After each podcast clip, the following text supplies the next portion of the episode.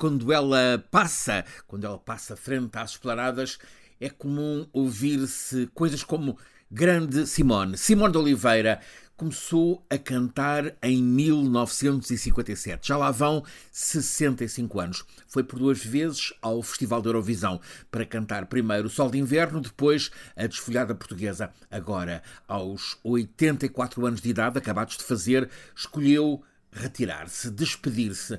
Um concerto com o Coliseu de Lisboa a abarrotar mais de 2 mil pessoas. O espetáculo coincidiu com o jogo decisivo para o apuramento de Portugal, da Seleção Portuguesa de Futebol, para o Mundial do Qatar em uh, novembro e dezembro.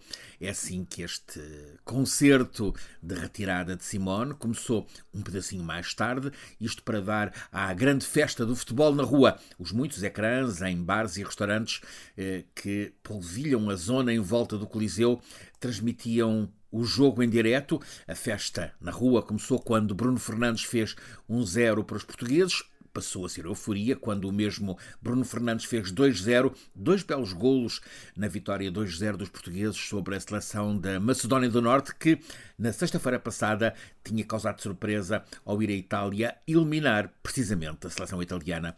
As alegrias do futebol, as alegrias com a seleção portuguesa, ajudaram a atenuar as emoções de um último concerto. Neste momento em que estou a falar, o concerto está a começar.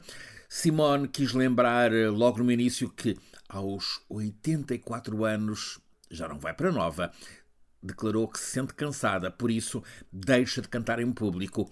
Quer continuar a beber um copo de whisky com os amigos, uma cerveja acompanhada por uh, tremoços, não deixará de cantarolar algumas das canções dela